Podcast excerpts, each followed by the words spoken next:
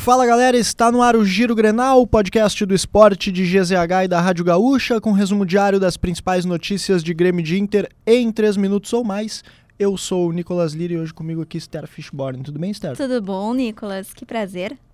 Igualmente.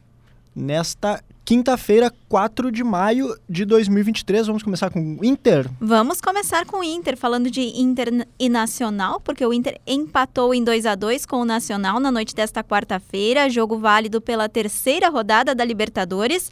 A equipe de Mano Menezes esteve à frente por duas vezes no placar, com gols de mercado e de pena mas cedeu empate nos acréscimos e frustrou a torcida.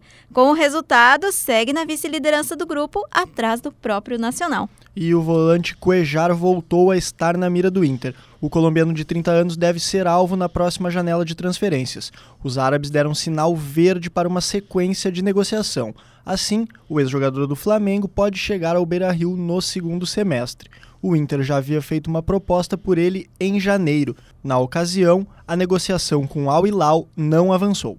Agora a gente fala de Grêmio, porque o tricolor ainda adota cautela no retorno de jogadores lesionados para a partida contra o Red Bull Bragantino. Os mais próximos de voltar ao time de Renato Portaluppi são o lateral Reinaldo e o volante PP, que participaram de um jogo treino contra o Aimoré. No entanto, a presença de ambos na partida de domingo ainda não está assegurada. E quem está de fora, com certeza, é Felipe Carbajo. O jogador ainda faz trabalhos físicos e não enfrenta o Bragantino. Ele está sendo preparado para os duelos contra Palmeiras ou Fortaleza. Vijaçante e Jeromel seguem sem data de retorno. O Grêmio enfrenta o Red Bull Bragantino no domingo, às seis e meia da tarde, na Arena, pelo Brasileirão. Siga o Giro Grenal na sua plataforma de áudio preferida. Deixe a sua avaliação e ative o sininho para receber uma notificação sempre que um episódio novo estiver no ar. A produção foi minha, Nicolas Lira, técnica edição de áudio de Douglas Funnybox Weber. E não se esqueça, siga esportesgzh nas redes sociais. É isso aí, mas agora a gente tem o nosso pós-crédito, Nicolas, os brasileiros na Libertadores. É, foi uma noite movimentada e que, tirando o resultado do Inter, aí foi de certa forma boa para os brasileiros, né? O Palmeiras ganhou de 2 a 0 fora de casa do Barcelona e o Atlético Mineiro também respirou na Libertadores, né, Esther?